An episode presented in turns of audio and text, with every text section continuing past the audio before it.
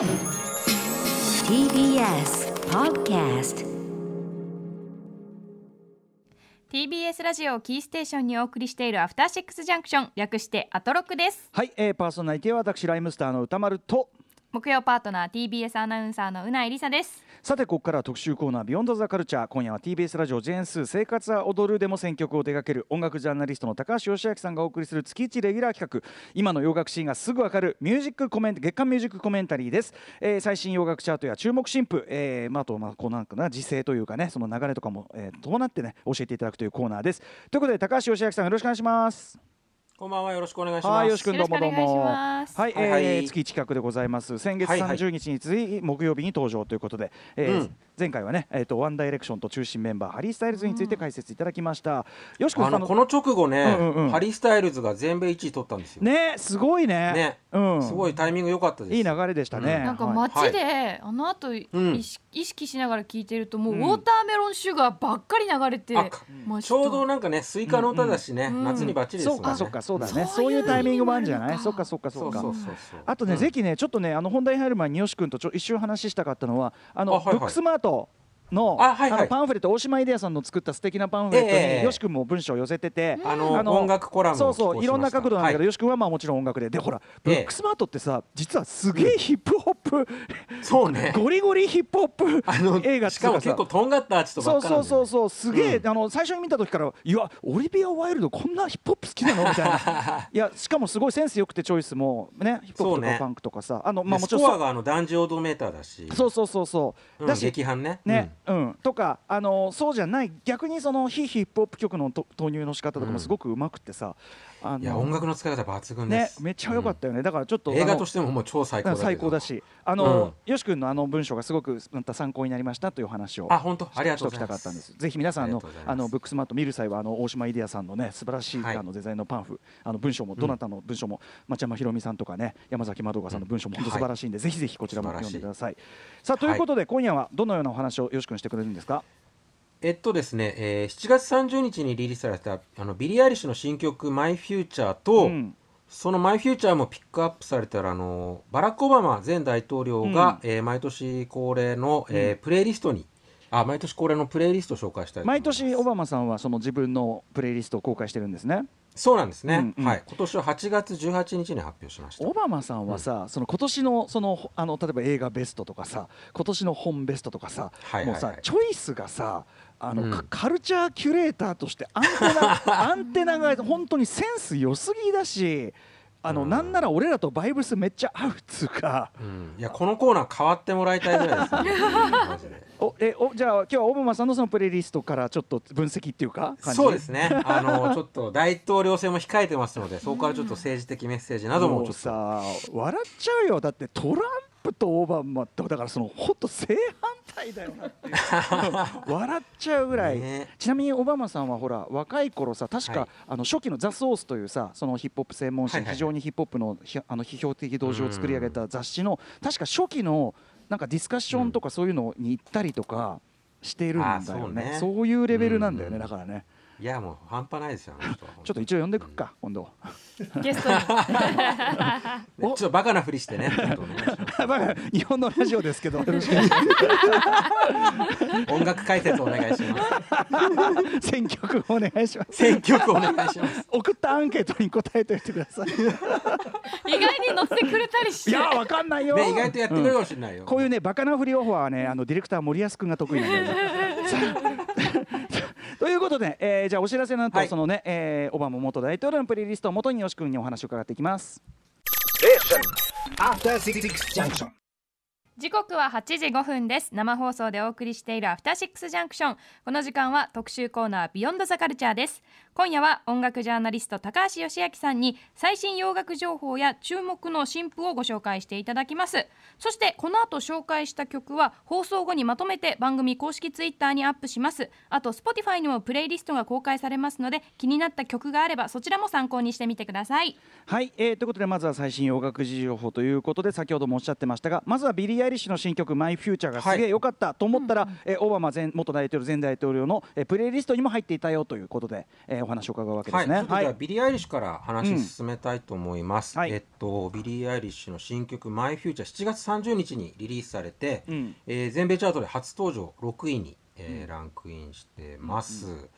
でビリー・アイリッシュあの今年の1月にあの007のうん No Time To Die の主題歌を、うん。の No Time To Die をリリースして史そこから上最年少7ヶ月ぶりの、うん。うんシングルですね、はい。であのコロナウイルス禍であの自粛生活が始まった頃に書いた曲だそうです、うんはい。で歌詞はこうほら未来がね不確かな状況が続く中で、うん。こう将来への希望を割とねまっすぐに歌った内容になってて、うんうんうん。サビの歌詞はねちょっとこんな内容になります、えー私は自分の未来に恋している。未来の自分に会うのが待ちきれない。そう私は恋してるんだ。他の誰でもなくただ自分自身のことを知りたいだけっていう内容なんですけど、でビリーがですねこの曲を発表するにあたってちょっとファンに向けて公開したメッセージがめちゃくちゃ素晴らしいのでちょっと紹介させてください、えーこんな内容です、えー今未来はすごく不確かでクレイジーに思える。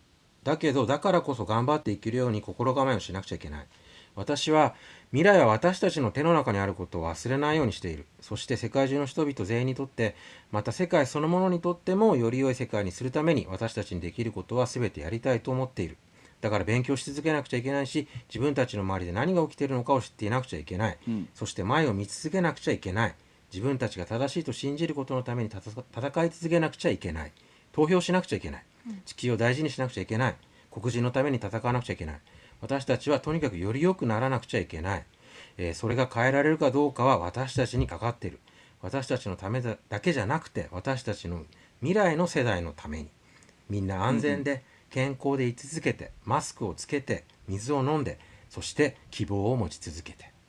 というこういう内容なんですけど、でこのコメント通り結構ビリー・アイリッシュってこう未来にこう希望をつなげるための社会活動を積極的に行ってるんですね。うんまず環境問題でいくとあの去年の9月にあの国連気候行動サミットっていうのがあって、その開催に合わせてこう地球温暖化に警鐘を鳴らすあの「All the Good Girls Go to Hell」っていうメッセージソングを出したりして、あとそれのタイミングに合わせてあのスウェーデンのあの環境活動家のグレタ・トゥンベリさんが呼びかけた気候変で変動のためのストライキへの賛同を、うん。こう自身のインスタを通じて表明したりもしてたり、あとワールドツアーの会場にね環境問題のこう情報が得られるねビリー・アイリッシュエコビレッジっていうブースも設置してたり、するんですよ。はいうんあと黒人差別問題でいくと、あのー Black Lives Matter の賛同をビリー・アイリッシュ表明していて主にこう SNS を通じてメッセージ発信ずっとし続けてるんですけど、うんうんでもその度にねこううん運動に反発する人たちの結構クソリプを浴びて、やっぱバックラッシュが。うん。そうそう。そこと戦い続けてるんですけそどうそういうの相手にするんだ。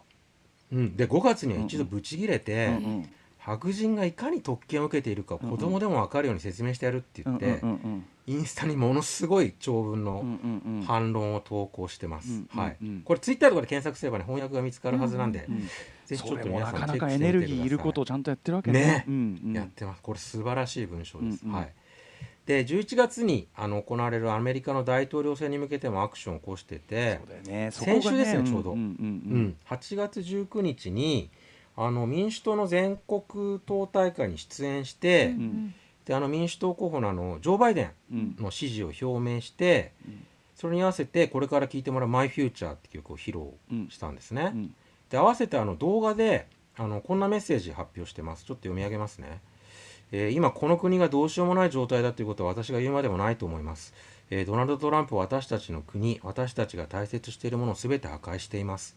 私たちには気候変動や新型コロナウイルス感染症の問題を否定するのではなくそれらを解決するリーダーが必要です。私たちには制度的な人種差別や不平等と戦うリーダーが必要なのですと。でこの選挙には私たちの命と世界が関わってます。未来を確信する唯一の方法はその未来を自分たちで作ること。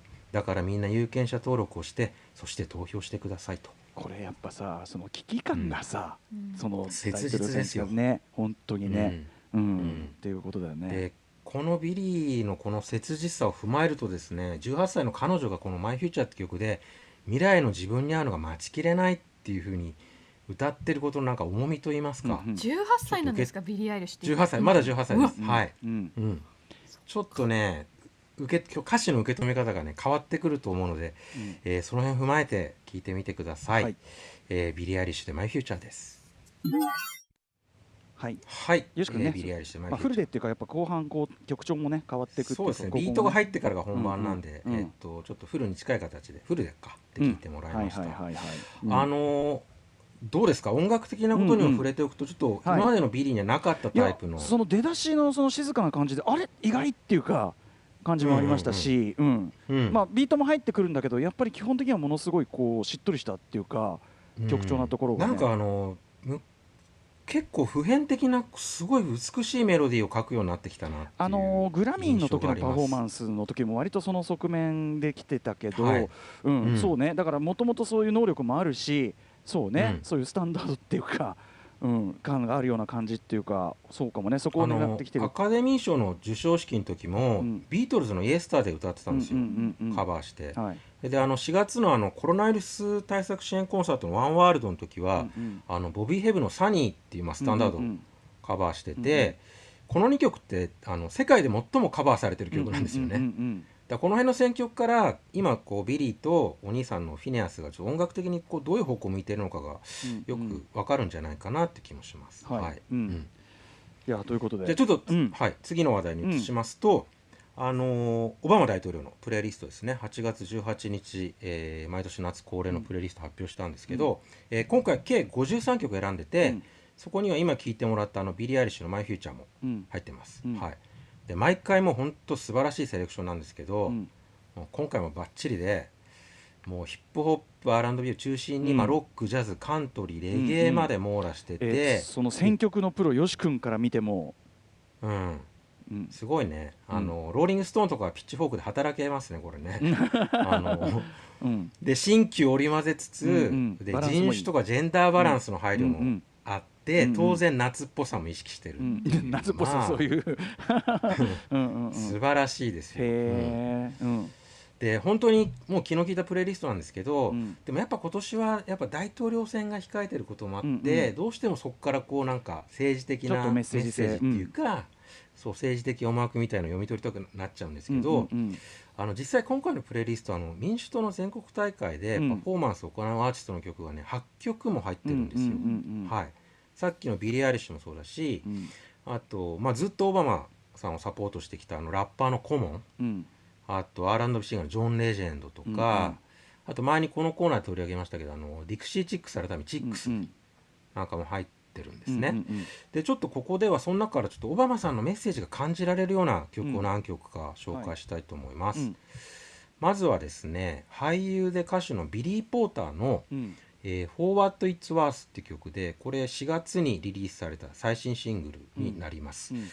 でビリー・ポーターってあの毎年ねあの賞レースのシーズンになると、うん。あのレッドカーペットに結構奇抜な衣装で現れてうんうん。話題をかっさらう、まあうん。うんド派手なおじさんとして知られてるんですけど、うんうんあのオープンリーゲイあのゲイであることを公表してうん。初めてエミー賞の主演男優賞を受賞した、まあ、偉大な俳優さうんんです。うん。で歌手としても90年代から活動してるんですけど、うんでこの曲はあの60年代後半に活動していたあのフォークロックバンドのあのバッファロー・スプリングフィールドの、うん。えー1966年のヒット曲のカバーで、これ同じ1966年にあのロサンゼルスのサンセットストリップを対象にこう施行された外出禁止令の抗議デモを鎮圧した警察の蛮行を題材にしたプロテストソングなんですよ。あ。そうなんだ元が。そう。うん、で時代的にちょっとベトナム戦争の反戦歌としてもうんうん。歌われるようになった曲なんですけど、うんうんこの辺は多分ねブラック・ライブスマーー運動を踏まえたそれは、うん。今この文脈聞いたらもう完全にそうですねもうね。間違いないと思います、はい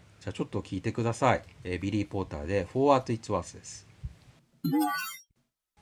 はい、えービリー・ポーターで「For What It's Worth」聞いていただいております、これ、はい。多分元の曲のサンプルチャック・リーソロだっけ？あのスパイク・リーえっとねパブリック・エネミーが「He Got Game」でうんそうだよねサンプそうだよリングしてます。ね。そうか、はい。だからやっぱそういう文脈もあるんだね、きっとね。そうですね。プロテストソングっていう背景があってのサンプリングだと思います、今ようはい。やく知りました、不勉強でした、はい。うん次はですね、えー、アーランド・シンガーのジェニファー・ハドソンの「うん。えー Feeling Good」これ2011年の曲です、ジェニファー・ハドソンはあのドリームガールズとか、うん。キャッツなんかでおなじみですよね、はい。で来年公開予うん。予定の、うん。アレサ・フランクリンの電気映画「リスペクト」でアレサ役をぴったりだね。務めるね。もうバッチリ、もう彼女しかいないって感じですよね、はいはい。もう桁外れに歌が上手い人なんで、うんうん。でこの曲はですねニーナ・シモンのカバーです、うん。ニーナ・シモンの1965年のカバーで、ポイントはですねオバマさんあの今回のプレイリストで、うん。これとは別にニーナ・シモン本人の楽楽曲も別に選んでるんですね、うんうん My Baby Just Care For Me って曲なんですけど、であの6年前にブラック・ライブスマター運動が盛り上がって以降、うんうん。今のアーティストがこう指標にしてる存在として一番名前が上がってくるのってやっぱニーナ・シモンっうん。て印象がすごい強いんですね。うんうん。であのビヨンセのあのネットフリックスドキュメンタリーに「ホームカミング」があったじゃないですか、あれ見ても、うん。その彼女がこのこちらのあの歴史的パフォーマンスでこうブラックカルチャーを前面に押し出すうんうん。構成を決断したのは、うん。そのニーナ・シモンの活動が動機になってるような見せ方にうんなってたりしたし、うんうんあとジョン・レジェンドがあのキング牧師のあうん。の電気映画の「グローリー」の主題歌でオスカー主題歌賞を受賞した時もスピーチでニーナ・シモンの言葉を引用してるんですね。でどんな言葉を引用したかっていうと今我々が生きている時代を反映させることはアーティストの責務であると、この言葉を肝に銘じて活動していますみたいな。それがニーナ・シモンのでもともと言葉なんだ。そうそうそう、ううん。んで今みんなヒップホップ R&B に限らず、まあ、さっきのビリー・アリッシュもそうだし、テイラー・スウィフトもアリアナ・グランデも、みんなこういう言葉にのっとって活動してるなっていう印象があって、はい。でニーナ・シモンって、まあ、 Black is Beautiful とかそのブラックネスの象徴でもあるんだけど、この今の、ね、アメリカの激動の時代の中でアーティストがこう表現していくにあたっての一つの規範になってるようなところがあるんじゃないかなと思いますね。うんじゃあちょっと聞いてください、えーうん。ジェニファー・ハドソンで「Feeling Good」です。はい、えージェニファー・ハドソンで「Feeling Good」を聞いていただいておりまはいす。非常にこのアレンジもパワフルですごいですねね、割と原曲に忠実なカバーですけど、うんうん素晴らしいですね。ははいい。で、オバマさんのプレイリストからもう一曲だけ紹介したいと思います。これはちょっと政治的なところとは関係ないセレクションなんですけど、えっと、ジャズシンガー、ジャズトランペッターのチェット・ベイカーのうんはい Let's Get Lost を聴いてもらいたいと思います。1955年の曲なんですけどね、うんこれ。で、オバマさんの夏のプレイリスト公開、まあ、毎年恒例になってるんですけど、うん。今年発表になった時ってあ今年もあるんだってちょっと思ったんですよ、うんうん。もしかしたら今年はあのこのコロナ禍の中で見送るかもしれないなと思ってたんですけど、うんまあ例年通り公開になってすごい嬉しかったし同時にちょっとオバマさんの配慮みたいなのもうん感じたんですね、うんよくあのーもう今年の夏はないみたいな言い方するじゃないですか今年は、2020年の夏はなかったみたいにうん言われちゃうっていうか、うんうんでもいや夏はあるんですよっていうかさ、うんうん。あのー昔ねうん。昔でもないか、うん。あのーライムスターがさ、はい。あのー震災直後のええええ2011年から夏を迎えるにあたって、夏のねはい EP うんはい。サマーアンセムで「俺らから夏は奪えないぜ」ってうんうん歌ってたじゃないですか。はいはいだオバマさんも今年の夏、オバマさんもだから今年の夏これまでと同じようにプレイリスト公開したのも、うんうん。結構同じようなメッセージがあるんじゃないかなって感じて、いつもの夏のようにとはいかないかもしれないけど、うん。まあ、楽しめる範囲内でエンジョイしましょうよっていうか、うんうんうん。でチェット・ベイカーの「あのーレッツ・ゲット・ロスト」を選曲しているのがて、はい。結構その裏付けになるんじゃないかなと思ってて、この曲どういう歌かっていうと、うん恋人にここから抜け出して2人で楽しもうよって働きかけるラブソングなんですよ。はい。で歌詞の中にはみんな僕たちのことを不愉快に思うかもしれないけどロマンチックな霧の中に隠れて溶けてしまおうなんて、うんうん。結構素敵な一節もあったりして、うんうんなんでこの曲が入ってるのを見つけた時に、うん。まあ、今回のプレイリストはまあ大変な状況だけど、うん。まあこの夏うんうん。ちょっと楽しんで楽しめる範囲で楽しみましょうよっていう、ううんまいことやってくれたまえっていうオバマさんうんうのん。メッセージ、うまいうまいことやってくれた うまいことやってくれたまえっていうオバマさんのメッセージをちょっと感じたりもしたんですよね。うんまさにカルチャーエスケープうんもまたよしというかねことですよね。そうそうそうそうそう、はい。じゃあ聞いてください。チェット・ベイカーで「Let's Get Lost」です。はい。チェット・ベイカーで「Let's Get Lost」聞いていただいております、このさ幅といいそのね。幅ですもんね。そこも含めてね。ちゃんとこうギチギチした気分にもならないようにちゃんと配慮もありつつね粋なもんでございますね。前大統領がねマック・ミラーとかね、最新のヒップホップ選んでますからね、はいはい。恐ろしいですよ、選曲マン。はい。ここにもまた選曲選曲マンですよ。マン切り吹きマン選曲マン。えこれはいるということですよね。お呼びするしかないですね。本当ね一回ちょっと出演オファーしてみてください、ええ森森保君がねズームならズームなら出てくれるかも。森森保君があのバカのフリーオファーさせてみてね。OK になりました、はい。いやお OK になりました。OK になりました。いや僕もダメかと思ったんですけど OK になりましたっていうね。あのビビって打ち合わせを始められない男がなんでオファーにはそんなにずうずうしくなれるのかっていうのをねこれね。はい行きましょう。まあこれがじゃああのうん、オバマさんの、はい。他にもこれは51曲あるんでしょ？はい。あのー後でねあれアトロあのアトロクのツイッターとかでうん。そのプレイリストを投稿してもらいましょうかね、はいうんそうだよね。はい、本当に素敵なセレクションになってるんで、はい普通にプレイリストとして楽しぜひチェックしてみてください、さあといったあたりでここから先は、えーおなじみの高橋義明さん、最近のおすすめ洋楽新譜、えーセレクトいただくコーナーでございます、うん。うんじゃあ早速始めていいですか？はいはい。はいいきますね。え1曲目はですね、えーレモンツイックスの、えー G1 という曲です。これ8月21日にリリースされましたアルバム「Songs for the General Public」の収録曲です、うん。えーレモンツイッグスは2016年にデビューした、えーブライアンとマイケルの、えーダダリオ兄弟によるニューヨーク出身のポップデュオで、うん。音楽的にはあのビートルズとかうん。あとポール・マッカートニーウィングスの影響を受けたような、まあ、パワーポップで、まあ、90年代のジェリーフィッシュっていうバンドがいたんですけど、あの辺をイメージしてもらいたいと思います、本当にねウィングスの未発表曲みたいな感じになってます、ルックスとかも本当にね、うん。はいはい言ってみましょう。ね70年代から飛び出してきたようなね。ルックスですけど、はい聴いてください。レモンツイックスで G1 です。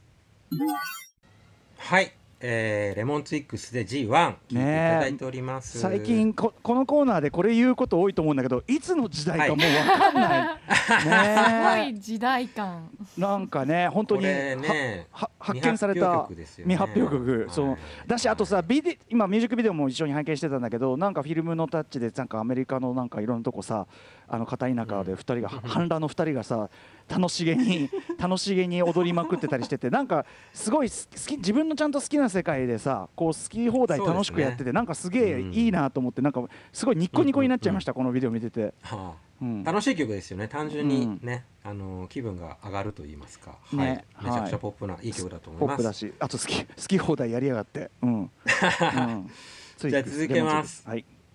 はい。2曲目。2曲目はですねローレルの、えースクリームドライブファスター」という曲です、うん。これ8月12日にリリースされた最新シングルで、はい。えーローレル2018年にデビューしてロンドン出身のシンガーソングライターにしてモデルさんでもあります、うんうん。はいでこの曲ね80年代シンセポップのオマージュとしてはかなり良い出来ですね、うんうん。あのー宇多丸殺しですね。あらまあね、はい。僕も今聞いててあらまあと思いましたけどもはい楽しみです、はい、ちょっうん。と悶絶必至だと思いますので、はい、はい。聞いてください。ローレルで Scream Drive Faster です。はい、えーローレルで Scream Drive Faster 聞いていいただいておりやます。ーいいっすねこれ。あの なんかやっぱり最近そのなんかレトロであること音像とかも含めて、ちょっとローファイな気味な音像とか、うん。なんかそういうのに対してもうてらいがないね、もうそうですよ。今の世代もう切ってますね。振り切ってますね。うん、なんかだからら、やっぱ古いものもこの新しいっていうか若い世代にとっては、ううん。んなんかそういうこう感じがしますね。あとやっぱ映像とかがさ、やっぱちゃんとこうそれもその時代感みたいなのをきっちりやってて、そうっすね。うん。うん。あのコンバットレックが監督したみたい。コンバットレック監督ビデオって感じ。うん。いやいやいやあの過去に生きる男もものすごい多分これは気に入ると思いますよ。最ね、高好き、そうですね。うん。はい。めっちゃめっちゃこれあのもちろん今あの保存しましたんでオフラインにねはいありがとうございます。聞きまくりますはい。じゃあ三曲目いきますね。これもちょっと歌村さんいけるかもしれないですね。いける口、えーどれもいけますよ、どれもい、えーどれもいけてますはい どれもいけますどれもいけますえーキラーズの、えーダイイングブリードっていう曲です。これうんうん8月21日に、えーリリースされました。通算6枚の6枚目のアルバム、インプローディング・ザ・ミラージュの収録曲です。うんえーキラーズはラスベガス出身の4人組ロックバンドでう、ん。もうもともとあの 80s ポップの影響が強いうん。バンドなんですね。うん。でこの曲はですね、ざっくり言うとこうニューロマンティックのバンドがうん。ブルース・スプリングスティンをカバーしたような感じですね。あそうどうなんだろう、なんだろう。でだんだん盛り上がっていく構成がちょっとたまらない。あそう。ちょっとダサい。あそのあのかつての昔紹介したデュアリパをデュアリパもね振り切ったダサさが思わせる振り切った感じで、うんうんこれ80年代の青春映画のサウンドトラックのアウトテイクですね完全に。デュアリパの時もさあの80年代の,、はい。あの青春映画のサウンドトラックの主題歌じゃないやつみたいなさ 言ってたけど。これもそうですね。これもそんな感じです、うんうんうん。はい。聞いてください。えーザ・ザ・キラーズで Dying Breed ですいや。はい。キラーズで Dying Breed あ笑った笑った。あのー嬉しい恥ずかしい。あのさだから途中まであこのなんか地味めにね行ってこうあんま盛り上がらない感じが、まあ確かになのかなと思ってたら、でもその合間合間に入るこのエフェクトとかダサかっこいいとか思ってたら、い。きなりいきなり確かにもうブルース・プリングの顔が浮かびましたよもう。サビでこうやってこういう顔が。なん何このどうしたどうしたみたいな途中からのさどうしたどうしたどうしたちょっと落ち着け落ち着けって感じのもう盛り上がりのカーブが急すぎて。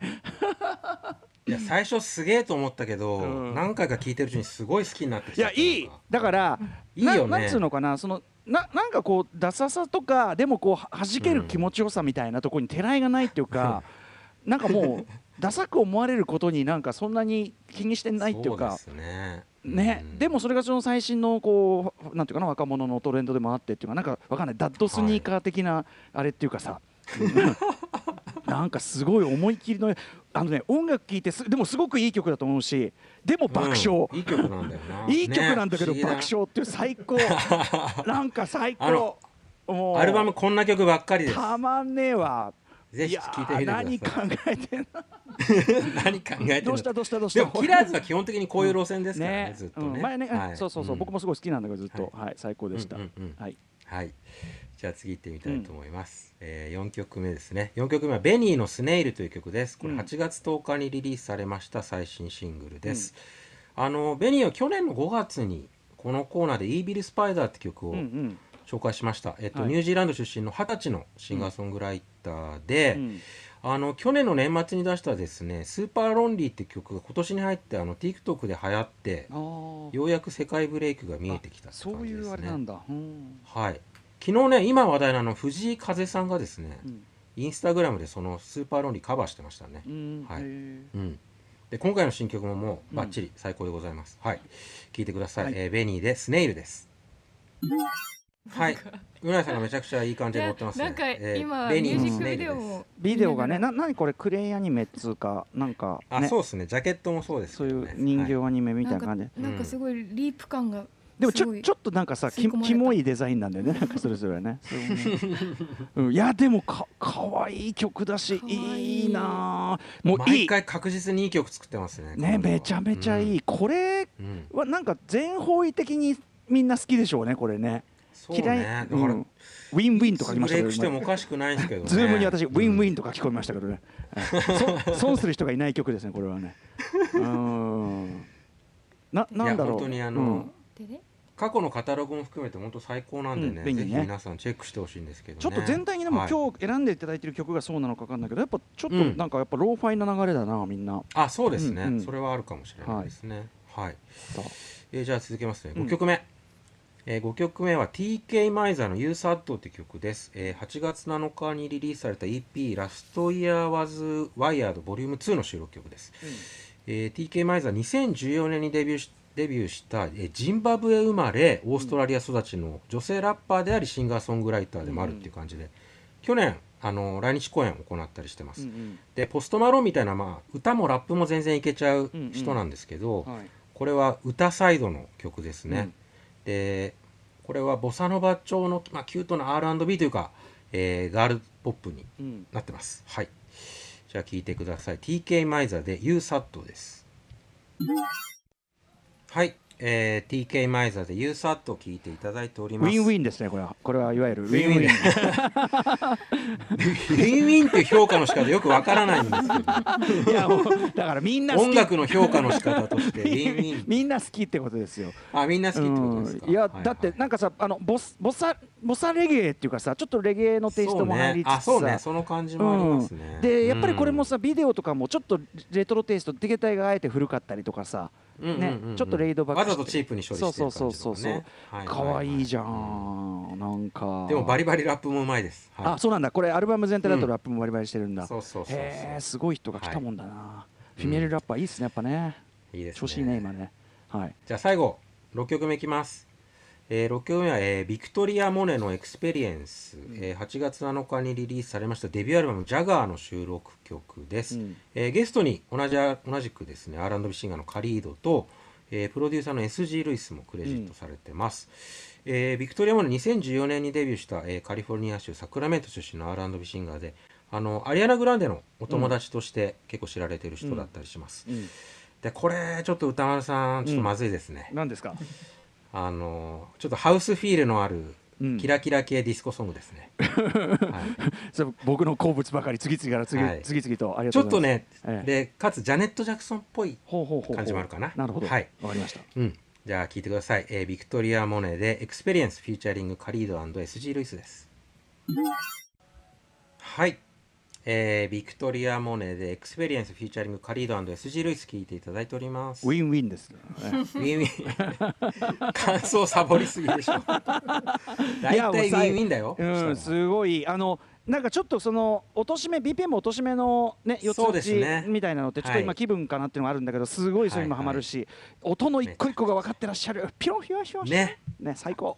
これもアルバムも最高なんでぜひ、え落としましたまとめて聞いてください、はい。落としましたか？落としました。はい。い、ははいはいはい。はい。ということで最後にお知らせでございます。高橋義明さん、えーお知らせこと。はい、えー、明日か金曜日、えー、TBS ラジオジェンス生活を踊るの音楽コラムチェックしてください。うん。とかねいろいろうん。よし君もねいろんなものを仕込み中ですもんあねそうです。す、これからありはいます、うんなのでまたちょっといろいろまたよし君絡みで紹介させてください番組でもねはいはい、今日も最高でございました。よろしくありがとうございました。高橋洋ありがとうございました今の洋楽がすぐわかる、えー、ミュージックコメンタリーでした。また来月よろしく。After Six Junction.